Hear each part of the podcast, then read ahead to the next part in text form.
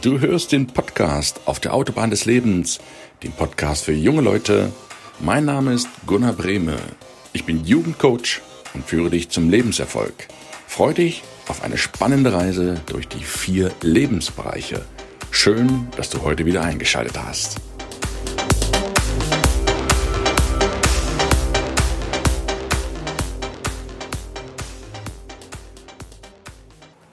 Achte auf deine Worte, denn ihnen folgen Taten oder Handlungen. Herzlich willkommen wieder zum Mittwoch zu einer neuen Episode auf der Autobahn des Lebens im Reifen der Ruhe. Letzte Woche haben wir uns mit den Gedanken beschäftigt. Heute geht es um den zweiten Schritt auf deiner Reise zu einem glücklichen Leben.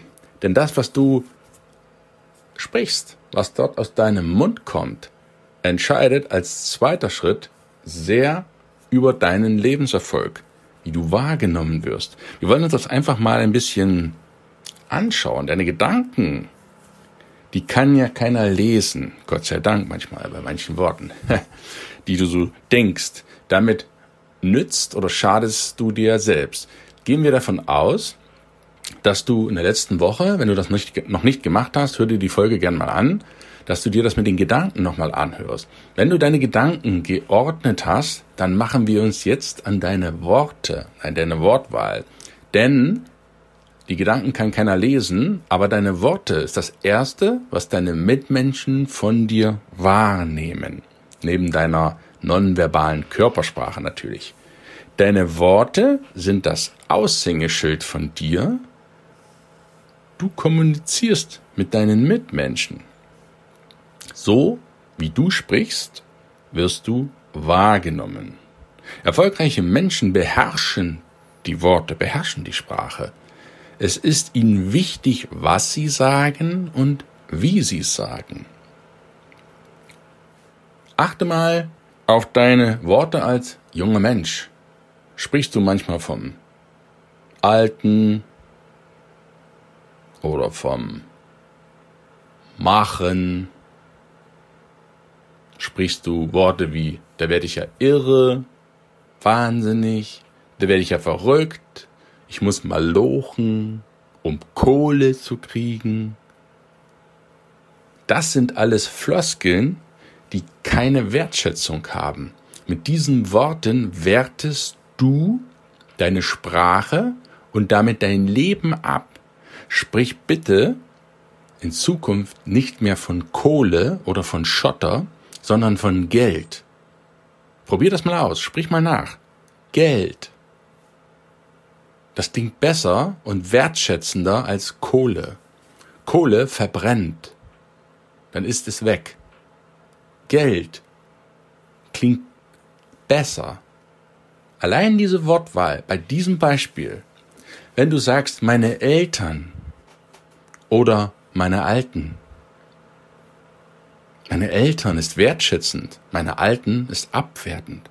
Wie soll denn bitteschön Wertschätzung für dich in dein Leben kommen, Wertschätzung an dich angetragen werden, wenn du selber wertlos über andere redest. Und das beginnt, ja, schon mit deinen Worten.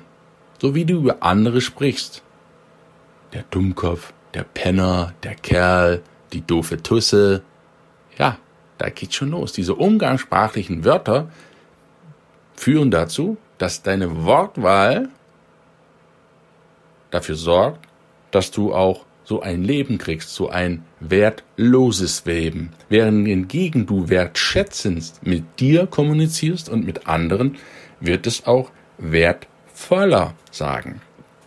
Sprich immer in der ergebnisorientierten Sprache. Ich habe das erreicht. Gegenwartssprache. Ich habe. Ich kann. Ich bin. Wenn etwas früher nicht so gelaufen ist, dann sag nicht, ich kann das sowieso nicht, sondern sag, ich konnte das damals nicht. Ja, nochmal das Beispiel. Wenn du ein Problem hast, sag nicht, ich kann das sowieso nicht, sondern sag, damals konnte ich das nicht. damals war ich, aber jetzt kann ich, jetzt bin ich. Damit programmierst du dein Unterbewusstsein in eine positive Wortwahl, in eine positive Richtung, sodass dir künftig, wenn du sprichst, sprich lieber weniger und langsamer, dass du gewählte Worte aussprichst, die positiv und wertschätzend sind. Das ist extrem wichtig. Von falschem Sprechen, ich sehe das heute häufig hier in der Ecke, mit das Kind, mit die Kinder, mit das Auto. Fürchterlich, Grammatik, weil die Leute nicht deklinieren. Hey, die deutsche Sprache hat vier Fälle. Man darf die durchaus benutzen. Ja, das steht dir frei, es zu benutzen. Du musst auch nicht wie Goethe sprechen, aber bleiben wir mal bei Goethe, einer meiner Lieblingsdichter neben Eugen Roth, dem Wunderdoktor, die jonglieren mit ihrer Sprache, die jonglieren mit den deutschen Worten. Das klingt richtig geil. Das klingt super, das klingt fantastisch. Weil sie damit spielen, haben sie auch ganz klare Gedanken, können ihre Gedanken ordnen. Und wenn du immer falsch sprichst, auch wenn deine Eltern vielleicht falsch sprechen sollten, gewöhne es dir an, richtig zu sprechen, korrekt, benutze die korrekte deutsche Sprache. Es gibt nichts Schlimmeres, als wenn jemand da dahin brabbelt. Ich habe jetzt nichts gegen Slang und Dialekte. Ich kann auch Sächsisch sprechen, ne? Oder so in die Richtung kann ich auch machen. Ein bisschen Blattdeutsch und Bayerisch. Das ist natürlich lustig. Man kann auch mal so einen Dialekt raushängen lassen. Aber in der allgemeinen Sprache bemühe ich mich, sehr gut zu sprechen und eine sehr gute Sprache an den Tag zu legen. Weil durch diese Sprache kommuniziere ich mit anderen Menschen wertschätzend. Und Wert und Schätze können dann in mein Leben treten. Sonst, ansonsten wären es nur wertlose Sachen. Diese kleinen Dinge, ja, wie die Gedanken, darüber, wo du den ganzen lieben langen Tag nachdenkst, entscheidest du dein Leben. Glücklich oder unglücklich. Und nach deinen Gedanken, nachdem du die geordnet hast, kommen bitte aus deinem Mund nur wertschätzende Wörter, sonst spar sie dir denk positiv und sprich aus, auch positiv und sprich vor allen Dingen klare Sprache. Denn Klarheit in der Sprache bringt Klarheit in dein Leben. Das ist viel einfacher und wenig aufwendig, als du das vielleicht glaubst. Probier das einfach mal aus.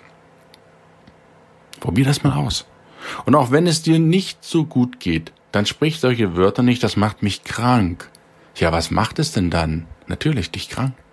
Ich kann dich nicht mehr sehen. Ich kann das nicht mehr hören.